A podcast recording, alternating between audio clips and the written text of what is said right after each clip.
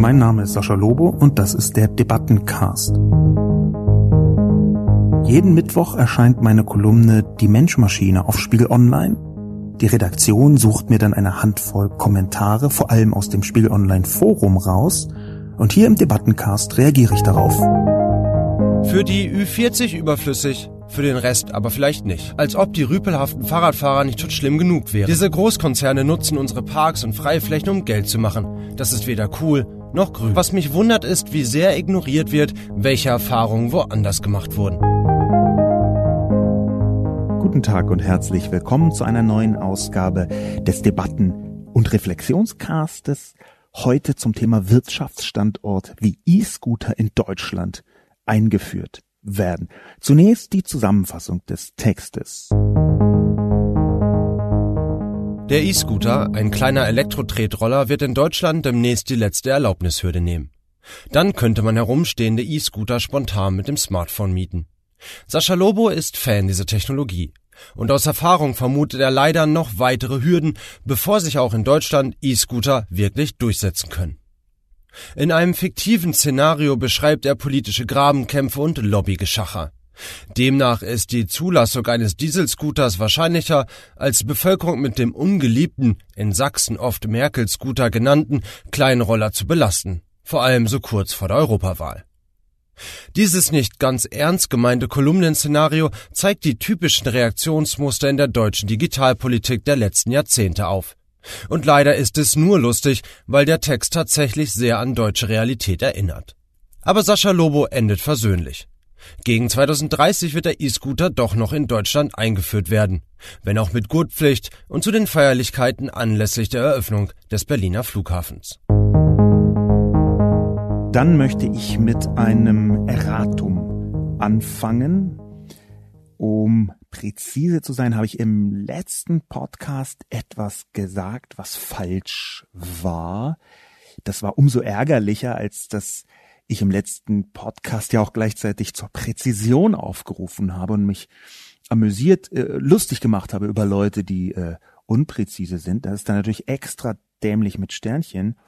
Wenn ich dann selbst einen Fehler mache, dafür möchte ich mich entschuldigen. Ich möchte den Fehler auch äh, nochmal ganz deutlich versuchen darzustellen. Er ist mir beim Beispiel passiert der Radiowellen. Ich habe dabei technische Gegebenheiten verwechselt, um etwas präziser zu sein.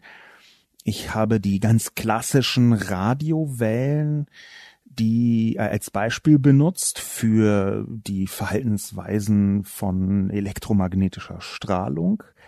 Und diese technischen Gegebenheiten, die ich da verwechselt habe, waren folgende. Langwellen haben zwar mit ungefähr 1000 Kilometern die größte direkte Reichweite, was ich aber komplett falsch verwechselt habe, ist, dass Kurzwellen diejenigen sind, die sich an der Ionosphäre reflektieren, vergleichsweise verlustarm reflektieren und deswegen je nach äh, Sonnenstand gewissermaßen, je nach Wetterlage, einmal um die ganze Welt gehört werden können, wenn es Radiowellen sind.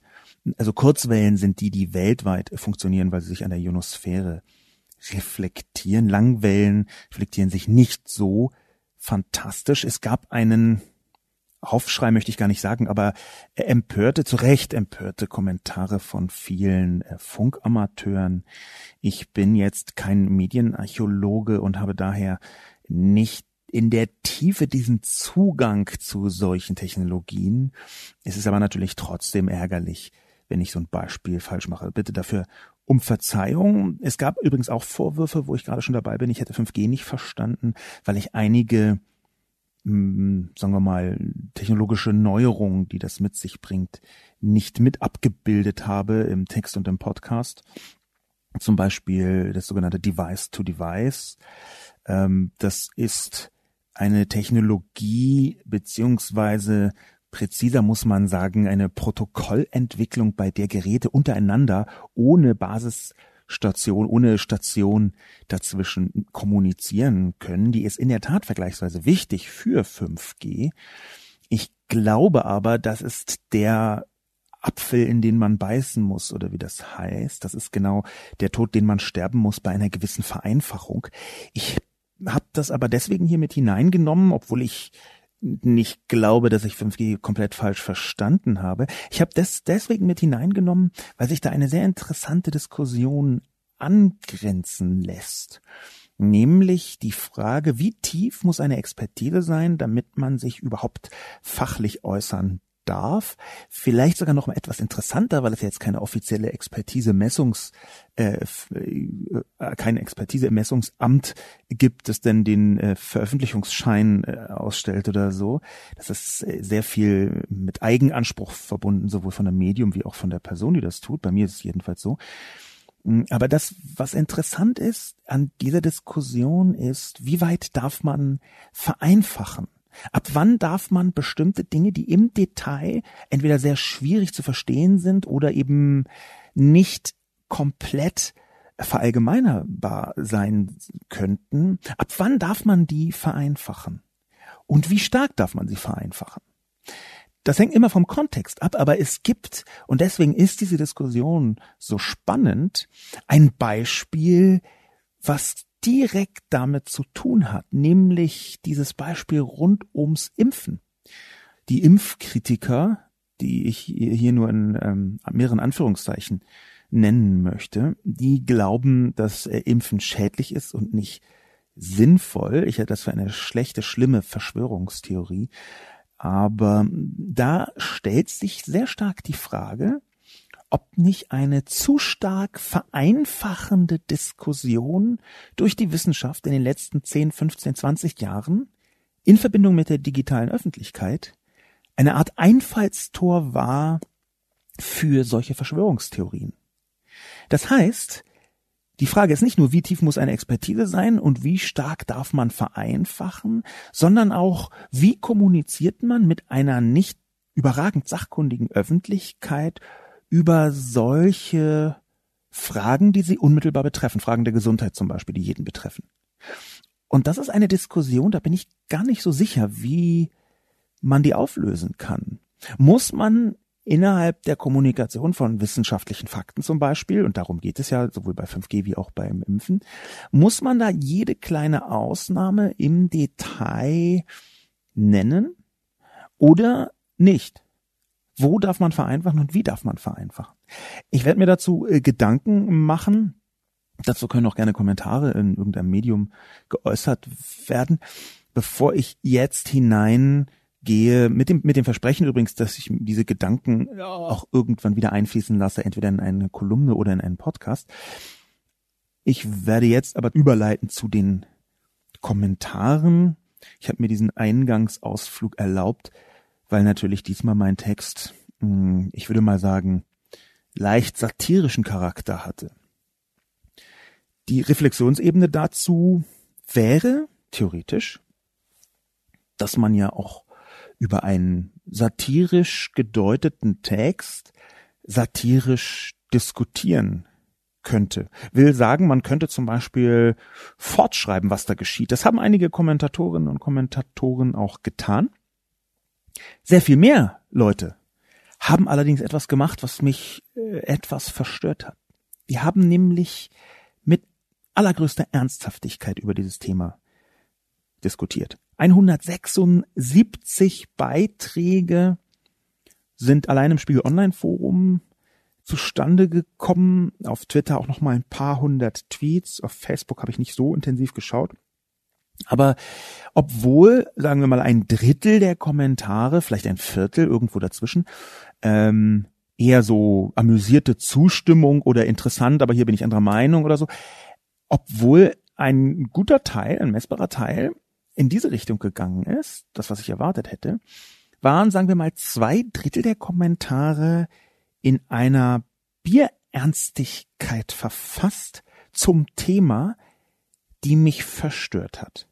Und diese Verstörung, der möchte ich auch ein bisschen auf den Grund gehen.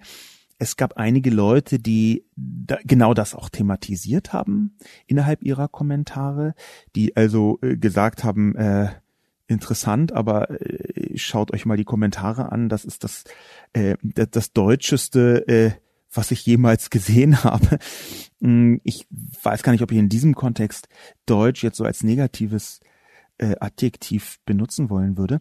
Aber es ist in definitiv interessant zu sehen, wie stark dieses Thema Mikromobilität die Leute so anpiekst, dass der Sound der Kolumne völlig egal geworden ist.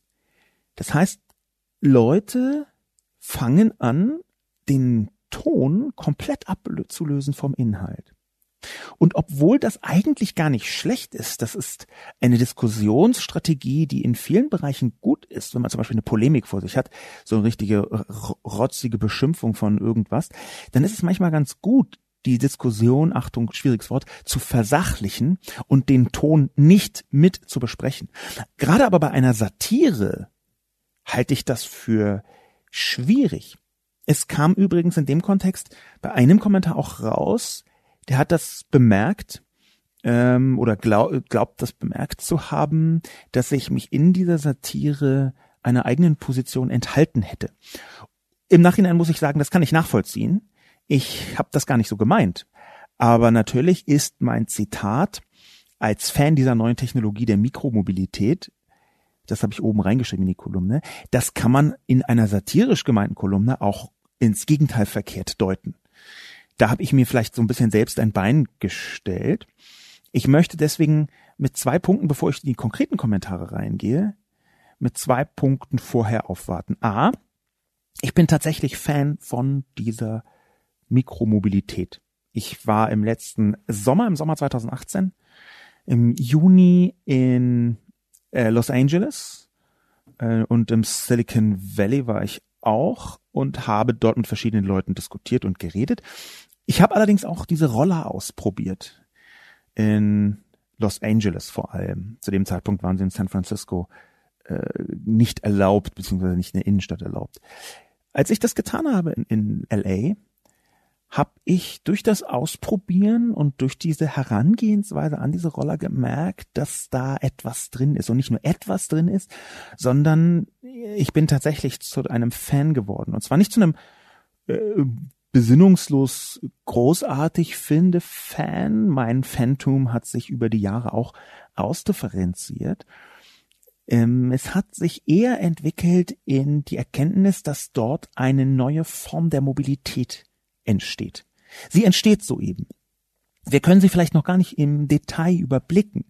Auch deswegen, weil das, was dort genau geschieht, nur auf den ersten Blick simpel aussieht. Auf den zweiten Blick ist das sehr viel komplexer und komplizierter. Ich werde dazu noch ein bisschen was anhand der Kommentare sagen. Aber die Art und Weise, wie diese Roller nicht nur das Stadtbild verändern, das wäre mir im Zweifel relativ egal, sondern wie diese Roller das Mobilitätsbild und die Mobilitätskonzepte der einzelnen Menschen verändern. Das halte ich für wegweisend. Den zweiten Punkt, den ich dazu sagen äh, möchte und muss, es gab Vorwürfe äh, der Käuflichkeit. Ich hätte äh, wahrscheinlich Geld von irgendeiner E-Scooter-Firma bekommen, äh, weil ich einen satirischen Artikel geschrieben habe, mich als Fan bezeichnet habe. Ähm, das stimmt nicht. Ich habe äh, von niemandem äh, Geld bekommen für diesen Artikel außer von Spiegel Online. Ich möchte aber dazu sagen, dass ich für Mobilitätsfirmen gearbeitet habe in den letzten fünf Jahren und das vielleicht auch sogar wieder tun werde oder sogar vergleichsweise sicher wieder tun werde. Details kann man auf saschalogo.com slash Transparenz sehen. Aber ich habe für viele unterschiedliche Mobilitätsunternehmen gearbeitet. Dadurch, dass ich Vorträge und manchmal auch Workshops mache für 50 bis 80 Unternehmen im Jahr sind da eine Vielzahl verschiedener Unternehmen dabei. Und dazu gehören eben auch Mobilitätsunternehmen. Das war aus meiner Sicht bei einer Satire über E-Scooter jetzt nichts, was ich drunter schreibe. Ich habe schon häufiger drunter geschrieben, dass ich zum Beispiel für ein Bildungsprojekt mit einer Firma XY gearbeitet habe, als ich im weiteren Sinne über Bildung geschrieben habe. Hier erschien mir das äh, nicht sinnvoll oder nicht äh, zwingend, sagen wir mal so. Jetzt beim Podcast kann ich noch gar nicht sagen, ob ich nicht bei einigen Fragen in eine solche Richtung reingehe. Ich habe unter anderem in den letzten fünf Jahren und ich nehme jetzt die äh, Aufträge für dieses Jahr, von denen ich zumindest Kenntnis habe, schon mit dazu, unter anderem gearbeitet hm, für äh, die Bahn, für deutsche Bahnanbieter. Also ich habe gearbeitet äh, für Carsharing-Unternehmen. Ich habe gearbeitet äh, was Vorträge angeht, für Leute, die Mobilitäts-Apps herstellen, eher auf einer Metaebene. Ich bin also im Umfeld der Mobilität multiple beauftragt worden. Ich würde aber gleichzeitig sagen, dass das nicht das geringste an meiner E-Scooter-Einlassung äh, geändert hat. Ähm, ich möchte das aber für diesen Podcast zumindest davor sagen. Ich habe äh, nicht gearbeitet für irgendjemanden, der zum gegenwärtigen Zeitpunkt Roller anbietet. E-Roller meine ich, also so ähm, diese kleinen E-Scooter, von denen ich sprach. Dieses an den Anfang gestellt, hinein in den ersten Kommentar. Der Meinung der Kolumne folgen einige Kommentatoren. Dabei sehen viele durchaus einen Mehrwert für innerstädtische und andere Kurzstrecken. Doch die Angst vor zu viel deutscher Regulierung klingt bei beispielsweise Biber Butzemann mit. Für die Ü40 überflüssig, für den Rest aber vielleicht nicht. Denn unsere Gesellschaft besteht ja nicht nur aus Ü40 Menschen mit Job und genug Einkommen für ein Auto und eine Innenstadtwohnung. Eine Randgruppe der Gesellschaft, die sich auch Jugend nennt, sowie Kinder und Studenten, freuen sich vielleicht mal über bezahlbare Mobilität. Momentan ist Mobilität ohne Vollzeitjob ja nicht finanzierbar. Führerschein um die 2000 Euro, Auto um die 10.000 Euro, da wären E-Roller sehr praktisch. Denn wenn das Auto keine Alternative ist, kann man damit ja ruhig auch mal sechs Kilometer zurücklegen und da ist Laufen ja wohl keine Möglichkeit. Wenn man kein mobilitätsverwöhnter alter Sack ist, dann geht sowas. Schade, dass unsere Regierung das mit Sicherheit auch wieder kaputt kriegt. Biber Butzemann ähm, macht äh, deswegen einen hervorhebenswerten Kommentar, weil er einerseits eine Altersunterteilung trifft, die ich so nicht äh, sinnvoll finde, aber andererseits sich für diese Rolle ausspricht. Ich, äh, wie gesagt, als, als Fan, und diesem Fantum gehe ich im Verlauf des Podcasts noch etwas auf den Grund, ich als, als Fan würde natürlich sagen, dass es hier um eine neue Form von Mobilität geht, eine neue Form von Plattformmobilität, die in der Tat Städte verändern kann. Man muss mit einem äh, mit einer solchen Diagnose vorsichtig sein. Wer sich noch dunkel erinnert an den sogenannten Segway, der, den sieht man jetzt manchmal so bei irgendwelchen touristischen Städtetouren in mittelgroßen Städten oder auch in großen Städten geschieht das manchmal. Er hat sonst keine größere Relevanz. Aber als der eingeführt wurde, vor, ich glaube inzwischen fast 15 Jahren, 10, 15 Jahren, da haben Leute ernsthaft in irgendwelche Mikrofone hineingesagt, dass dereinst Städte um dieses Gerät herumgebaut werden. Das Lustige ist, das ist natürlich totaler Quatsch. Ja, schon vor äh, zehn Jahren, glaube ich, inzwischen, 2008, 2009 oder so, habe ich einen wahnsinnig witzigen Beitrag auf The Onion gesehen. Ähm, Titanic ist so ein äh, müder Abklatsch von The Onion in den Vereinigten Staaten. Und da gab es eine Diskussionsrunde, die hieß, ähm, Do you remember life before Segway? Erinnern Sie sich überhaupt noch an das Leben vor dem Segway? Und die Absurdität dieser Formulierung zeigt, wie absurd es gleichzeitig ist, solchen neuen Technologien zu unterstellen, sie würden das Antlitz der Städte, der Erde verändern.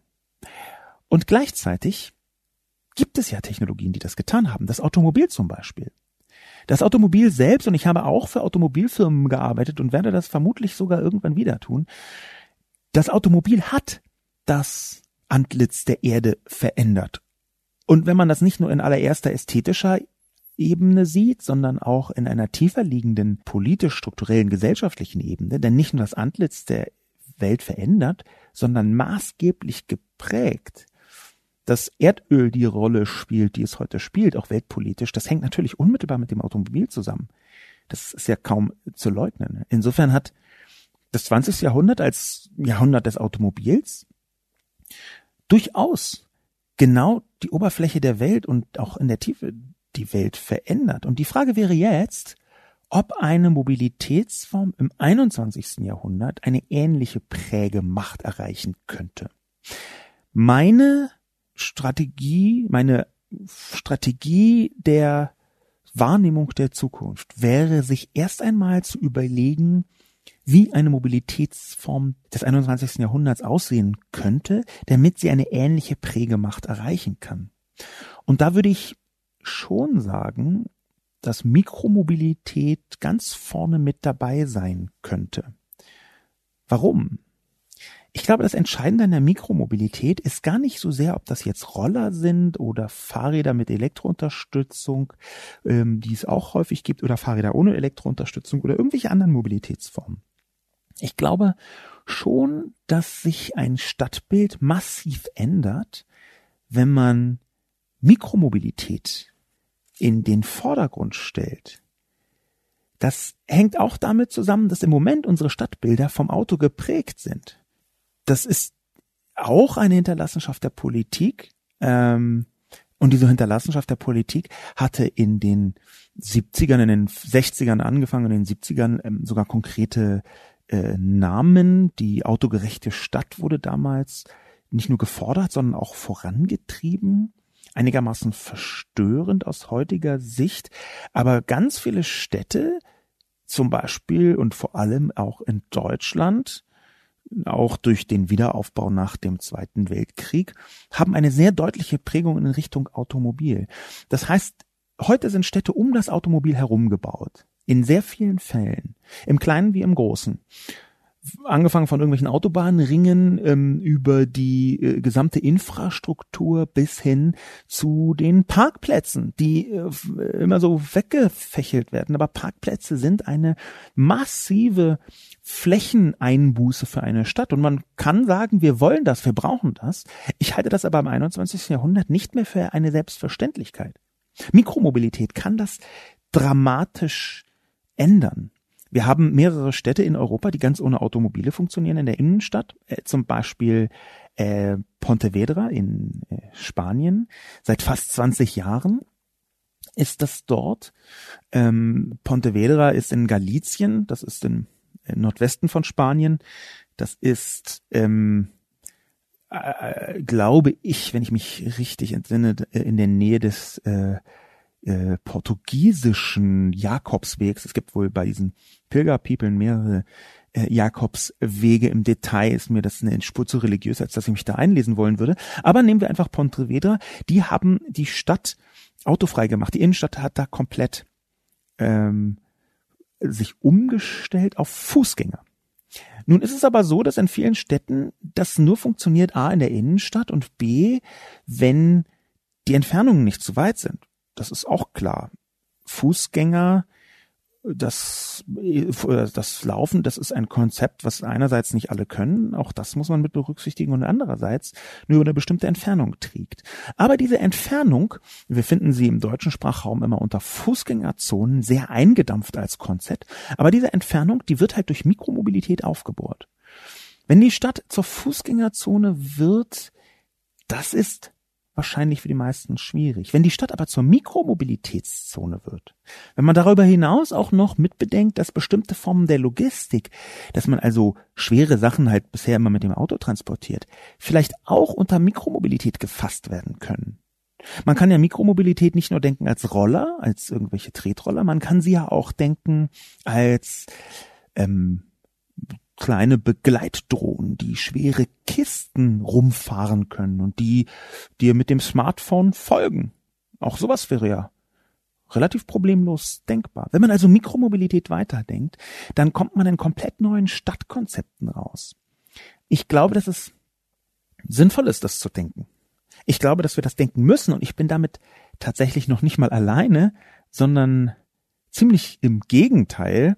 Es gibt eine ganze Reihe von Leuten, die das fordern. Ich möchte eine vergleichsweise prominente Person hervorheben. Ähm, vielleicht ist die der einen oder anderen Hörerin bei diesem Podcast bekannt und dem einen oder anderen Hörer noch dazu. Es handelt sich um Angela Merkel, die nämlich Anfang April gesagt hat, Zitat, ein radikaler Wandel, Zitat Ende, wäre beim Verkehr nötig. Sie hat, ich möchte diesen Satz nochmal sagen, das natürlich zum Klimaschutz gesagt. Dieser Satz, den sie meinte, äh, lautet, das können wir nur durch einen radikalen Wandel zu Elektromobilität oder Wasserstoff oder ganz anderen Dingen erreichen. Diese, Zitat, ganz anderen Dinge, was könnte das sein? Und ich glaube, dass hier Mikromobilität eine große Rolle spielt. Gerade auch deswegen, weil so wahnsinnig viele Autofahrten halt nur ganz kurz zwischendurch von A nach B sind in dem Kontext möchte ich gerne aufräumen mit einer alten, komplett falschen Erzählung. Mir ist das aufgefallen, als ich nachgedacht habe über eine Mobilitätsplattform, für die ich im letzten Jahr gearbeitet habe. Äh, wie gesagt, die hat nichts äh, mit Rollern äh, zu tun, aber das klassische Auto, wie wir es kennen, das wird ja immer verkauft mit dem Argument, man würde damit von A nach B kommen. Aber das stimmt nicht. Das Auto, wie wir es heute kennen, also das Auto, was ich selber besitze, das trägt mich von A nach A. Ich kann zwar bei B zwischenstoppen, und das ist auch häufig gemeint, aber eigentlich kann man mit einem eigenen Auto nur im Kreis fahren. Dieses Problem wird gelöst durch Plattformen. Das ist das eigentlich Neue aus meiner Sicht, auch an der Mikromobilität. Das haben ganz viele Kommentatoren nicht gecheckt, wie auch, weil es eine wirklich neue Dimension ist der Mobilität, dass man mit Plattformen nicht von A nach A kommt und zwischendurch bei B parkt, sondern von A nach B. Mit Plattformen kommt man außerhalb des öffentlichen Personennahverkehrs, wo ganz viele Leute drin sind, zum ersten Mal mit einem selbstgeführten Gefährt von A nach B. Das ist wirklich eine radikale Neuerung. Und diese radikale Neuerung besteht aus der stationslosen Miete, die ja bei der Mikromobilität äh, normal ist, nämlich, dass man einfach einen Roller kurz zusammenklickt, losfährt und dann irgendwo abstellt. Das ist das eigentlich revolutionäre Konzept an der Mikromobilität. Und das ist aus meiner Sicht auch das, was die meisten Leute noch nicht im Detail begriffen haben. Auch deswegen, weil in vielen Kommentaren übrigens sowas gesagt würde, naja, dann kauft man sich halt so einen Roller. Es geht nicht darum, einen Roller zu besitzen. Dann ist er nur ein weiteres Verkehrsmittel und unterscheidet sich gar nicht so sehr von irgendwie so einem Elektrofahrrad. Äh, Pedelec heißen die jetzt, ähm, glaube ich. Das, was sich unterscheidet bei der Mikromobilität im Plattformgedanken, das ist die situative Verwendbarkeit und die situative komplette Aufgabe dieses Geräts in dem Moment, wo man es nicht mehr braucht. Es ist Mobilität as a Service. Gerade jetzt ähm, mit so Plattformanwendungen wird hinter alles in einer bestimmten Fachwelt as a Service angehängt. Ja, irgendwie äh, Software as a Service war, glaube ich, mit eines der ersten äh, Begrifflichkeiten, die da verwendet worden sind. Aber Mobilität as a Service, das ist im ganz normalen Alltag das, was eine Plattform leisten kann. Und das ist auch, was eine mikromobile Plattform leisten kann. Ich glaube, dass das die Zukunft ist. Ich glaube, dass in diesem Kontext wirklich etwas drinsteckt. Und meine Satire habe ich vor allem deswegen geschrieben, weil dieses Wissen in den Köpfen der Regulierenden, nämlich genau der Politik, die ich attackiert habe, überhaupt nicht angekommen ist. Diese Leute glauben, es geht um die Regulierung von irgendwelchen Rollern, von irgendwelchen Elektrorollern. Und das halte ich für komplett falsch. Ich glaube, dass es eigentlich darum geht, Plattformmobilität zu greifen. Aus dieser Perspektive müsste das politisch betrachtet werden. Wird in Deutschland zu wenig riskiert? Das fragt sich Christian Rosenbaum im Kommentar. Aus eigener Erfahrung in der Kommunalpolitik werden die Vermutungen aus der Kolumne bestätigt. Ja, sehr schön, aber eigentlich zu traurig, um zu lachen. Vor nahezu 20 Jahren hat ein Gemeinderat in Baden-Württemberg, dem ich damals angehörte, ein Modellprojekt zum Energiecontracting abgelehnt. Die zahllosen von nahezu allen Parteien und der Verwaltung geäußerten Bedenken wogen einfach zu schwer. Meine finale, zugegeben etwas flapsige Zusammenfassung, man müsse auch mal was riskieren, konterte der amtierende Bürgermeister mit einem donnernden Wir werden eines ganz sicher nicht tun, irgendwas riskieren. So ist das in Deutschland. Sobald irgendeine noch so banale Innovation den Status quo bedroht, kommen die professionellen Besitzstandswahrer und Bedenkenträger aus ihren Löchern und alles bleibt wie es ist. Das demokratische System ist dabei so perfekt austariert, dass das auch immer funktioniert. Wenn nicht die Parteien schon ein Projekt abschießen, dann die Regierung, das Parlament oder der Bundesrat. Wenn alles nichts hilft, die Gerichte. Der Aufbau einer modernen postindustriellen Wohlstandsgesellschaft geht anders. Aber das werden die Deutschen zu spät begreifen. Danke für die lebensnahe Schilderung der SPD, der ich 25 Jahre angehörte. Und frei nach Willy Brandt mehr Innovation wagen. Christian Rosenbaum fasst ziemlich genau das zusammen, was ich mit meiner Satire ja auch habe ausdrücken wollen, inklusive der Tatsache, dass ich sehr gepiekt habe auf die SPD.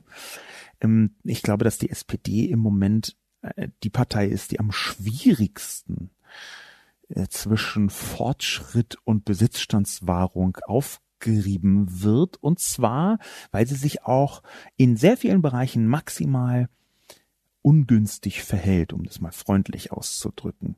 Nicht, dass ich nicht auch anderen Parteien gerne rumhacke, natürlich nicht, aber die SPD, der man eigentlich ein gewisses Fortschrittsverständnis an dichten möchte, hätte ich jetzt beinahe gesagt, der man ein gewisses Fortschrittsverständnis unterstellen möchte, dass gerade die sich so schwierig genau dabei verhält, dass gerade sie so sehr in Besitzstandswahrung hineinkippt, das ist schon häufig besprochen worden und das ist auch hier in diesem Bereich ein schwieriger Punkt.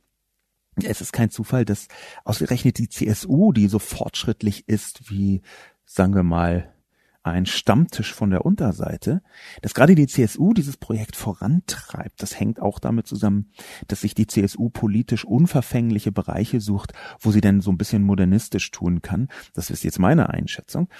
Aber Chrissy will sagen, Christian Rosenbaum hat leider sehr gut auf den Punkt gebracht, worin eine große Zahl von Schwierigkeiten mit der digitalen Welt und eben auch mit dieser neuen vernetzten Welt, wo ich Mikromobilität und Plattformmobilität zuzählen würde, womit die mh, hm, zu kämpfen hat.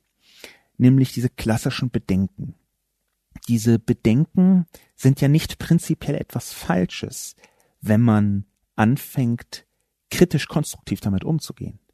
Die Problematik ist, dass hinter vielen Bedenken eigentlich ein Schutzmechanismus steht. Es darf sich nichts ändern, es soll sich nichts ändern. Wo kommen wir dahin, wenn sich etwas ändert?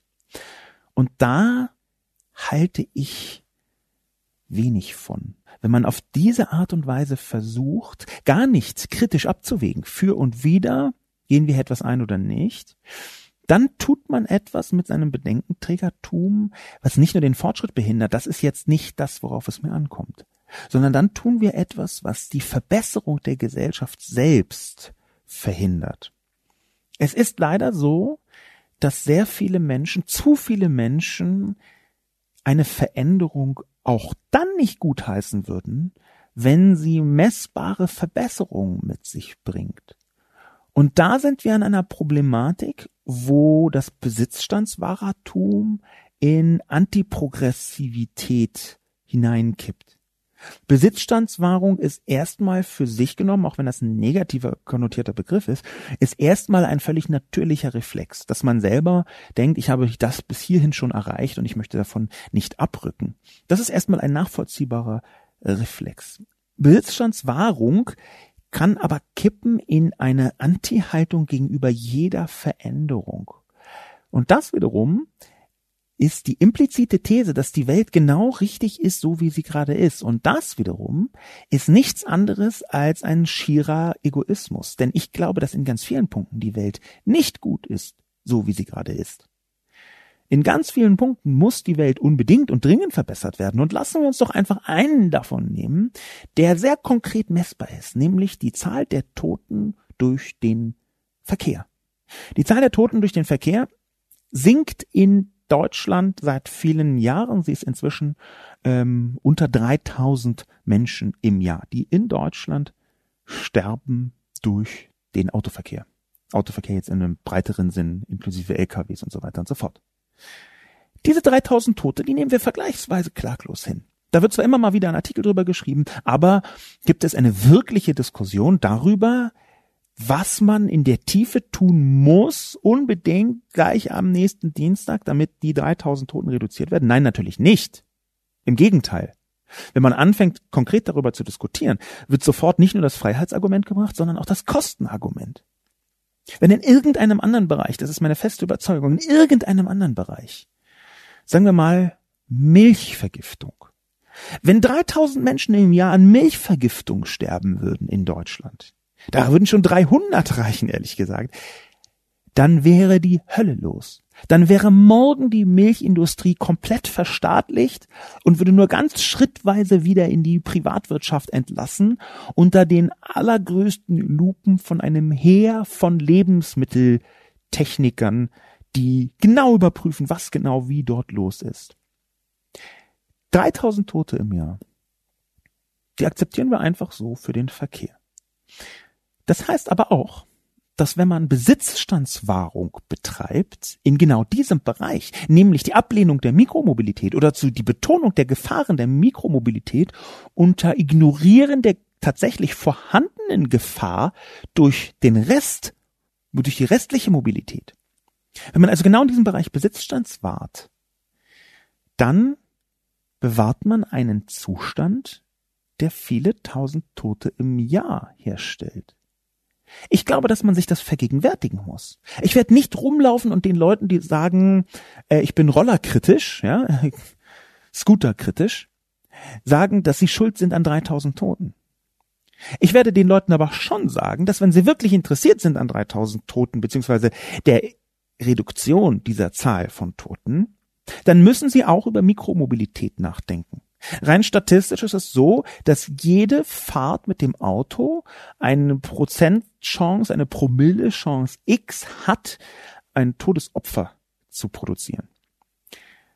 Das heißt, jede Reduktion einer Autofahrt durch eine Mikromobilität ist irgendwann dabei auch die Zahl der Verletzten, über die wir noch gar nicht gesprochen haben, und der Toten zu reduzieren. Und das wiederum wäre für mich natürlich ein Argument.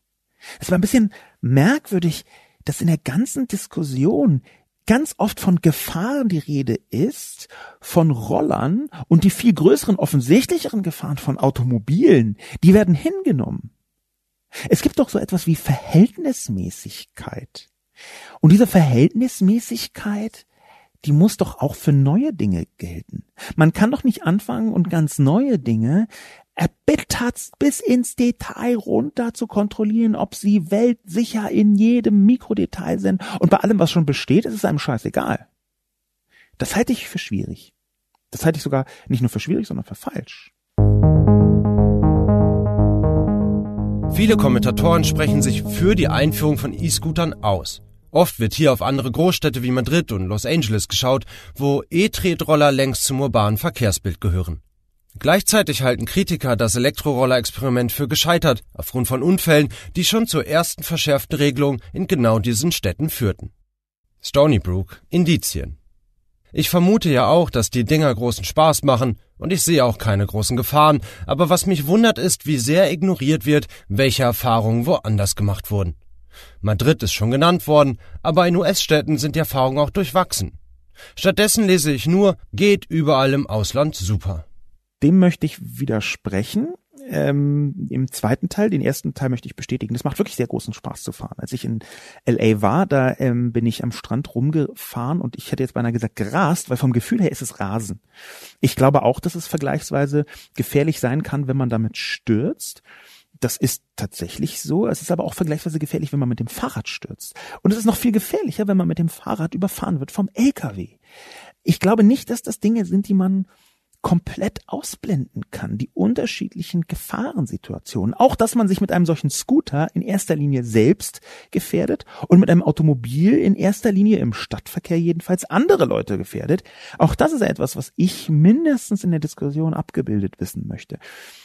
Es ist schon häufiger äh, auch in den Kommentaren genannt worden, dass in Madrid ähm, schwierige Erfahrungen gemacht worden sind mit den Rollern ich habe nicht überall gelesen, und das, da möchte ich Stony Brook widersprechen, dass es überall im Ausland super gehe. Im Gegenteil, ich habe in Deutschland so wahnsinnig viele Artikel gelesen darüber, dass man schon so viele schlechte Erfahrungen im Ausland gemacht hat. Aber das ist vielleicht auch ein bisschen der Fokus. Vielleicht habe ich eher danach gesucht und Stony Brook hat nicht danach gesucht. Das kann natürlich sein. Grundsätzlich ist das ja aber nicht etwas, was in den Beratungen der Politik nicht auch Eingang gefunden hätte. Im Gegenteil. Ich glaube, dass die Regulierungen, die wir heute haben, die vielen Bedenken, die zum Beispiel die Bundesländer angemeldet haben bei diesen Elektroscootern, dass genau diese vielen Bedenken auch auf Basis von Erfahrungen etwa in Madrid geschehen sind. Wir müssen gar nicht nach Madrid gehen. In Basel ist es, glaube ich, seit dem Herbst erlaubt oder vielleicht auch nee, ich glaube seit dem Mer Mer Februar, März, weiß ich nicht mehr. Ich war jedenfalls in Basel vor einiger Zeit und konnte dann mit einem solchen Roller fahren, der in der Woche vorher eingeführt worden war. Ich weiß nicht, ob es dieses Jahr war, im Frühjahr oder letztes Jahr im Herbst. Mein Gedächtnis ist auch nicht mehr so wahnsinnig gut, verdammt. Egal. Worauf ich hinaus möchte, ich glaube schon, dass bei den Regulierungen auch auf andere Länder geschaut worden ist. Das habe ich jedenfalls so wahrgenommen bei den Äußerungen der Politik, die sich dazu regulierend geäußert hat.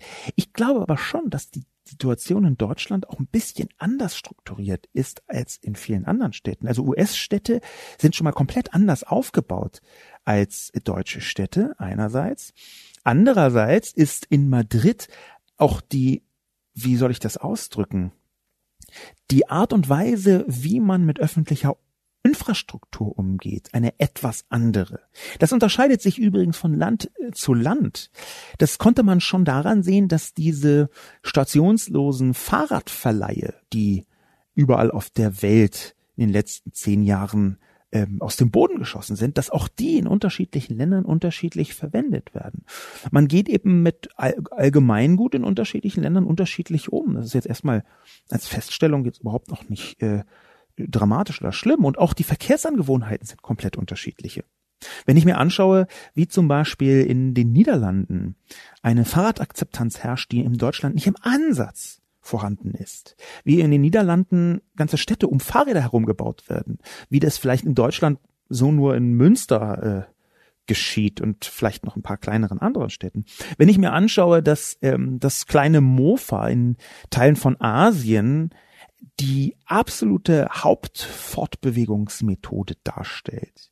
Wenn ich mir anschaue, wie der öffentliche Nahverkehr in die jeweiligen Länder Verkehrsangewohnheiten hineinsticht, dann sehe ich doch, natürlich ist das von Stadt zu Stadt, von Land zu Land unterschiedlich. Und ich glaube, dass man das berücksichtigen muss. Ich glaube dass man viel mehr berücksichtigen muss, dass nicht nur irgendwelche schlechten Erfahrungen geschehen, sondern dass Mikromobilität für sich genommen ein Zukunftskonzept ist, was den Mobilitätsmix komplett verändern kann innerhalb einer Stadt. Ein kleiner Roller ist viel eher das, was in der Lage ist, eine Autofahrt zu reduzieren, als der öffentliche Personennahverkehr. Aus einer Vielzahl von Gründen übrigens, da hat vielleicht auch jeder seine individuellen Gründe. Es gab mehrere Leute, die ähm, sich geäußert haben zu den schlechten Erfahrungen in anderen Städten, zum Beispiel auch PB Monsalut. Schaut nach Los Angeles und China. Vorher Recherche betreiben wäre vielleicht besser gewesen. E-Scooter haben eine Lebensdauer von 28 Tagen. Dabei von gut für die Umwelt zu sprechen, nennt man Greenwashing. In LA sind mittlerweile 25.000 auf den Straßen, überall riesige Mengen von verschiedenen Marken, die an jeder Ecke rumstehen oder in Haufen übereinander liegen. Man fällt quasi ständig darüber. Das Stadtbild ist komplett verändert und erinnert an Müllabladen. Die Firmen, die sie betreiben, sind allesamt Multimilliarden Großkonzerne, die extreme Lobbyarbeit leisten und die trendige Allgemeinheit fällt auf deren Manipulation via Social Media herein. In China gibt es mittlerweile riesige Friedhöfe außerhalb der Städte. Diese Großkonzerne nutzen unsere Parks und Freiflächen, um Geld zu machen. Das ist weder cool noch grün. PB Monsalut, da möchte ich fast wieder in den Podrage-Modus schalten, der von einigen Kommentatorinnen und Kommentatoren auch gelobt worden ist. Ich werde den Podrage-Modus jetzt regelmäßig einbauen. Hier möchte ich ihn aber vorsichtig dosiert einbauen. PB Monsalut, das ist ja äh, merkwürdig, dass sie schreiben vorher Recherche betreiben. Ähm, es ist richtig, dass einige von den E-Scootern eine sehr kurze Lebensdauer haben, äh, von einem Monat. Das war am Anfang in der Tat so. Inzwischen aber ist dieses Problem tatsächlich erkannt worden. Die von Ihnen auch genannt äh, gewordene, glaube ich, äh, Firma Bird etwa, ich weiß gar nicht, die, die, die Firma Bird, eins von diesen Startups, die sind mit einem eigenen kleinen Roller inzwischen am Start ähm, der Roller hat eine längere Lebensdauer von fast sechs Monaten. Es ist immer noch nicht gut, vollkommen klar. Aber gleichzeitig muss man sehen, dass hier der sogenannte Faktor exponentieller Fortschritt mit eine Rolle spielt. Es ist wahr, dass die Geräte am Anfang wirklich nicht in Anführungszeichen grün sind. Es ist aber auch wahr, dass sie immer besser werden und dass genau dieser Punkt immer stärker in den Fokus kommt. Man kann doch nicht von einer Zukunftsmobilität ausgehen und dabei nur die Technologie von heute oder sogar eigentlich von gestern betrachten. Das wäre doch ungefähr so, als würde man in den 80er Jahren gesagt haben, das Mobiltelefon wird sich nie durchsetzen. Wer soll denn diese schweren Koffer mit den Akkus mit sich rumtragen? Das ist eine falsche Betrachtungsweise. Es ist auch nicht so, dass in LA ähm, überall riesige Mengen stehen, die in Haufen übereinander liegen. Es ist wahr, dass in manchen Bereichen Vandalismus stattfindet, aber ich glaube, dafür kann man Lösungen finden. Ich glaube nicht, dass das Stadtbild komplett verändert ist und an Müllabladen erinnert. Als ich dort war, war das nicht so. Und als ich mir nochmal einzelne Fotos aus der Berichterstattung und kleine Filmchen aus der Berichterstattung vor zwei Monaten angeschaut habe, war es auch nicht so. Multimilliarden Großkonzerne sind diese Start-ups nicht. Es ist richtig, dass einige von denen, das genannte Bird zum Beispiel, eine Milliardenbewertung mitbringen. Ich weiß nicht, ob die komplett übertrieben ist oder tatsächlich sinnvoll, aber das sind noch keine Großkonzerne. Im Gegenteil, da arbeiten manchmal unter 100 Menschen mit. Die extreme Lobbyarbeit, die sie leisten, da, da muss ich lachen, muss ich ernsthaft lachen. PB Monsalut macht genau diesen massiven Fehler, den Wald vor Bäumen nicht zu sehen. Denn das, was unser Stadtbild komplett verändert, ist, dass überall Automobile stehen, über die man ständig fällt. Die Parkflächen, die wir vollkommen normal akzeptieren, die fallen niemandem mehr auf, die werden gar nicht besprochen, und alle Welt, das hat mich auch schon bei den Fahrrädern gestört, alle, wieder, alle Welt regt sich darüber auf, dass an jeder zehnten Straßenecke in der Innenstadt zwei Fahrräder umgefallen sind und dass wahrscheinlich drei Roller da stehen, die insgesamt an der ganzen Straßenkreuzung, sagen wir mal ein äh, 100 mal 100 Meter großes Feld, da stehen dann also drei Fahrräder und vier Roller und bedecken sogar zusammengenommen etwa dreieinhalb Quadratmeter. Allein die Autos, die dort rumstehen, bedecken 80, 90, 100 Quadratmeter innerhalb eines beliebigen Bereiches in der Innenstadt, vielleicht sogar viel mehr. Und darüber redet niemand? Nein. Mit Verlaub. Das ist totaler Unfug.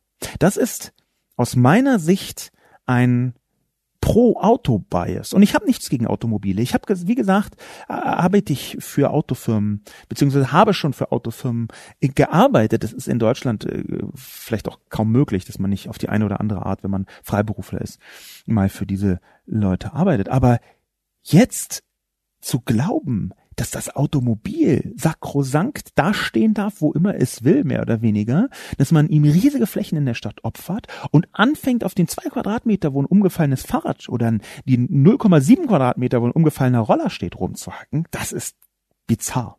Mit Verlaub, das ist bizarr.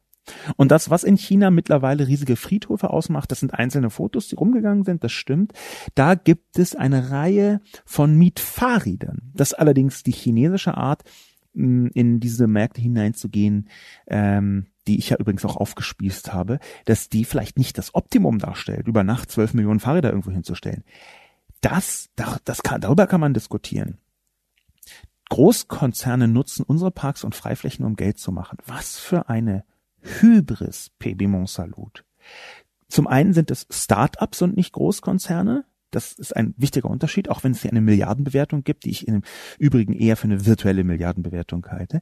Aber die nutzen nicht unsere Parks und Freiflächen, um Geld zu machen, sondern sie verschaffen uns Freiflächen, indem sie per Mikromobilität zum Beispiel die Stadt um Automobile entlassen, die viel größere Flächen haben. So herum wäre es richtig herum. Und das sage ich nicht als Autofeind, sondern ganz im Gegenteil. Ich bin nicht äh, Autofeind, aber man muss hier schon versuchen, die richtige Verhältnismäßigkeit mitzubringen. Absurd. Absurd. Wie kann man einem E-Scooter unterstellen, er würde städtischen Freiraum besetzen und gleichzeitig einem Automobil einen Freiparkschein ausstellen? Das geht nicht. Tut mir leid, PB Monsalut. Und die Problematik mit den 28 Tagen Lebensdauer, die ist in der Tat vorhanden. Die ist in der Tat in dieser Form nicht tragbar. Sie wird in der Tat aber genauso schon weiterentwickelt. Ich setze hier darauf, dass ein solcher Roller als Allgemeingut ähm, in der Straße, dass der einen wahnsinnigen Marktvorteil ergibt, wenn man ihn eben nicht jeden Monat ersetzen muss, sondern nur, sagen wir mal, alle sechs Monate oder einmal im Jahr. Dann ist es übrigens auch immer noch so, dass es meistens natürlich um den Akku geht, beziehungsweise die Teile, die dann im Zweifel beweglich sind, wie der Motor, die ersetzt werden müssen, Verschleißteile und so weiter und so fort. Und natürlich ist es klar, dass man hier eine extrem große wirtschaftliche Anreizsituation hat, das zu verbessern. Und das verbessert sich jetzt schon, es wird auch schon verbessert. Ein äh, Kommentar aus einem älteren Semester ist von Sig Imark. Sig Imark hält E-Scooter für nicht besonders umweltfreundlich und weist außerdem auf offenbar fehlende Rücksicht auf deutschen Verkehrswegen hin. Ein weiterer Roller würde nur zu weiteren Streitigkeiten führen. Sehr geehrter Herr Lobo, es ist schön, Ihren Artikel zu lesen. Allerdings gestaltet er sich wenig sachdienlich bezüglich seines Inhaltes. Daher erlaube ich mir einige Punkte anzumerken, die in der Diskussion zu kurz gekommen sind. Beginnen möchte ich mit der Thematik umweltfreundlich. Nun, ich kann Ihnen versichern, dass diese Geräte nicht die Natur entlasten. Dies liegt zum einen an der Produktion, ressourcenintensiv und Entsorgung der Akkumulatoren, Sondermüll. Woher kommt der Ladestrom? Es ist anzumerken, dass ein umweltfreundliches Verhalten nur zu Fuß und auf dem Fahrrad ohne Batteriebetrieb gegeben ist. Des Weiteren steht zu befürchten, dass die Mentalität des deutschen Autofahrers sich nun mehr auf den Gehweg überträgt, wie ich auf einem Fußgängerweg vor unserem Altersheim beobachten darf. Seit der Einführung der E-Bikes lautet dort das Motto Platz da, jetzt komme ich. Hinweise des Heimpersonals werden ignoriert oder mit obszönen Gesten bedacht. Letztendlich bestand die Lösung des Problems darin, den Weg, der sich im Privateigentum befand, zu sperren, mit der Folge, dass die Anwohner alles unredliche Mitbewohner seien, sie dem Fortschritt im Weg stünden. Kurz gesagt, es handelt sich hierbei um ein Produkt, das niemand braucht, die Umwelt belastet und nur zu Streitereien führen wird, der Rücksicht mittlerweile ein Fremdwort geworden ist in unserer Gesellschaft. Liebe Person, Sig immer, Sie sind äh, ähm, sehr höflich und sehr kulturpessimistisch. Das äh, tut mir wahnsinnig leid, dass ich das so offen sagen muss. Ähm, vor unserem Altenheim, das nehme ich jetzt einfach mal so als gegeben hin. Ähm, das zeigt mir, dass sie tatsächlich aus dem älteren Semester sind. Ich befürchte, dass sie hier einem Irrtum aufgesessen sind. Ich glaube, dass ihr Irrtum dort beginnt, wo sie das längst Vorhandene gar nicht bewerten, die Gefahr, die zum Beispiel vom Automobil ausgeht, und die Veränderung übermäßig als Gefahr betrachten.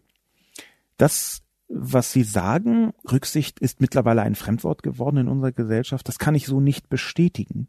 Ich würde es eher im Gegenteil sagen, dass inzwischen immer deutlicher herauskommt, dass die Welt auf eine Weise konstruiert ist, in der Rücksicht gar nicht so zentral war und dass wir immer deutlicher merken, dass Rücksicht und auch Empathie, die daran angrenzt, einen viel größeren Stellenwert braucht in unserer Gesellschaft. Es kommt mir ehrlich gesagt nicht so vor, als hätte Ihre Generation ein goldenes Paradies hinterlassen, was jetzt die jüngere Generation zugrunde richtet. Mir kommt das ehrlich gesagt fast andersherum vor. Aber ich möchte Ihnen jetzt nicht zu viele Vorwürfe persönlich machen, sondern das eher generationell äh, beantworten. Es ist aus meiner Sicht eben nicht so, dass hier eine Autofahrermentalität auf dem Gehweg kommt. Ich habe große Probleme mit der Mentalität von Autofahrern und zwar auch schon immer, obwohl ich selber einer bin, vielleicht auch weil ich selber einer bin und darauf achte.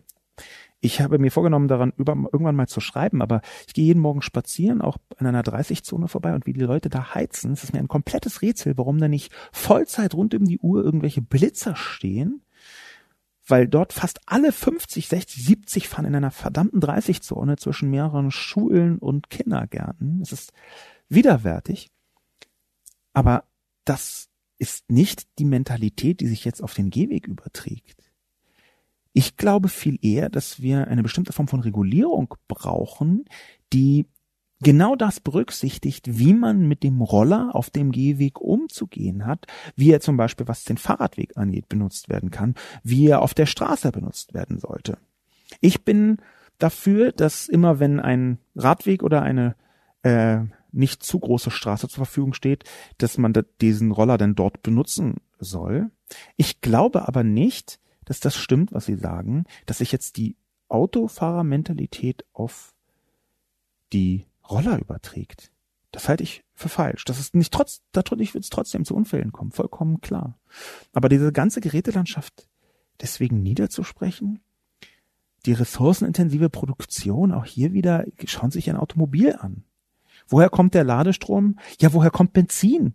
Das sind doch die Fragen. In dem Moment, wo ein solcher Roller eine Autofahrt ersetzt, muss man doch genau auf der Ebene versuchen nachzudenken.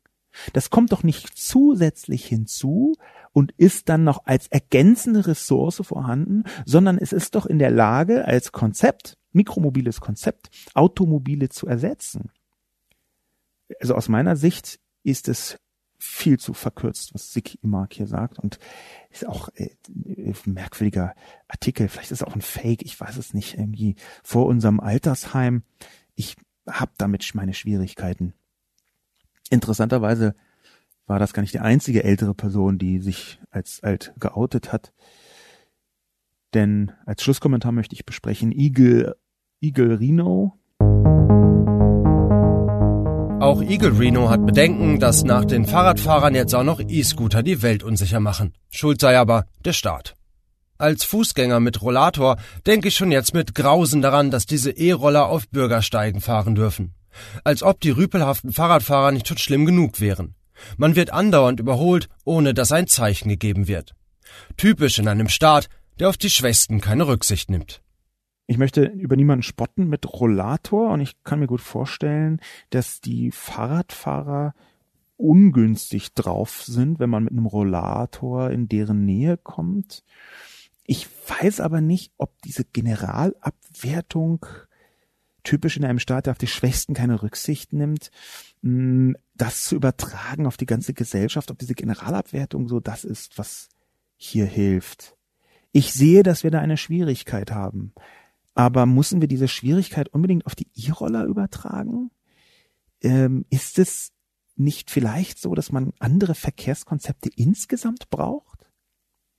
Die Frage ist doch viel eher, um jetzt mal ganz konkret einen Fußgänger mit Rollator äh, zu schützen. Die Frage ist doch eher, ob man das nicht vom Kopf auf die Füße stellt und sagt, auf dem Fußgängerweg dürfen tatsächlich ausschließlich Fußgänger sein, zum Beispiel mit Rollatoren, aber auch andere Fußgänger. Aber auf der Straße dürfen E-Roller prioritär fahren. Warum nicht versuchen, wenn es einen Fahrradweg gibt, die darauf fahren zu lassen, wenn es eine Straße gibt mit zwei Spuren, die eine Spur in der Innenstadt gibt es das häufiger, in Berlin jedenfalls, die eine Spur zu einer Mikromobilitätsspur zu machen. Auch gerne mit einer Fahrradspur noch dazu. Ein Autospur ist ja so breit, da passen mehrere Spuren drauf. Vielleicht können Fahrräder und Elektroroller ja auch koexistieren. Aber das sind die Punkte, über die ich eigentlich gerne nachdenken würde. Nicht, dass ich da so ein ausgearbeitetes Konzept am Start habe, aber das ist das, worüber ich eigentlich gerne nachdenken würde. Wie kann man Mikromobilität strukturell einbauen in die Gesellschaft, dass sich die Lebensqualität in der Stadt verbessert? Ja, bis hin zu irgendwelchen Feinstaub- und Stickoxid-Diskussionen, die mit da dranhängen. Aus meiner Sicht ist es tatsächlich so, dass wir eine Debatte führen müssen darüber, wie Mikromobilität die Stadt verändern kann. Und die Satire habe ich geschrieben, weil es mir so vorkommt, als würden nur die Gefahren gesehen und nicht die Chancen, die da drin stehen. Als würde nur der Jetztzustand mit 28 Tagen Lebensdauer gesehen und nicht das, was in zwei oder drei Jahren da ist. Nämlich, dass dann durchaus sehr lange haltbare Roller mit sofort wechselbaren Akkus äh, angewendet werden können. Das ist die Schwierigkeit. Und aus meiner Sicht ist die ebenso die Schwierigkeit, dass diese Fixierung, das was ist, sei automatisch gut und hätte nicht in Frage, darf nicht in Frage gestellt werden, dass diese Fixierung dazu führt, dass sich nichts ändert. Und ehrlich gesagt, ich will, dass es sich ändert. Ich will, dass es sich, um die Veränderung zu präzisieren, verbessert. Ich glaube, dass Mikromobilität dazu beitragen kann, dass es sich verbessert. Vielleicht mache ich irgendwann mal ein Projekt mit Mikromobilität. Noch ist es nicht so weit, ich wüsste auch gar nicht für wen, weil ich keine Unternehmung kenne, die Mikromobilität äh, anbietet, aber ich glaube, das ist ein Ding der Zukunft. Vielleicht gründe ich einfach selber eine Mikromobilitätsfirma, einfach aus Trotz. Und was dann, so als Schlussakkord, natürlich nochmal interessant wäre, ist, wie man mit Leuten umgeht, die Mikromobilität benutzen wollen, aber selbst körperlich nicht mehr auf der Höhe ihrer Kraft sind oder nicht auf der Höhe ihrer Kraft sind, ob das jetzt aus Alters- oder aus Behinderungsgründen äh, der Fall ist. Wie sieht für diese Menschen Mikromobilität aus? Auch da fände ich Konzepte großartig, aber natürlich werden sie direkt angrenzen an die bestehenden Mikromobilitätskonzepte. Vielleicht muss ich dazu einfach mal ein Projekt machen. Nur aus Trotz. Mein Name ist Sascha Lobo. Vielen Dank fürs Zuhören und bis zum nächsten Mal.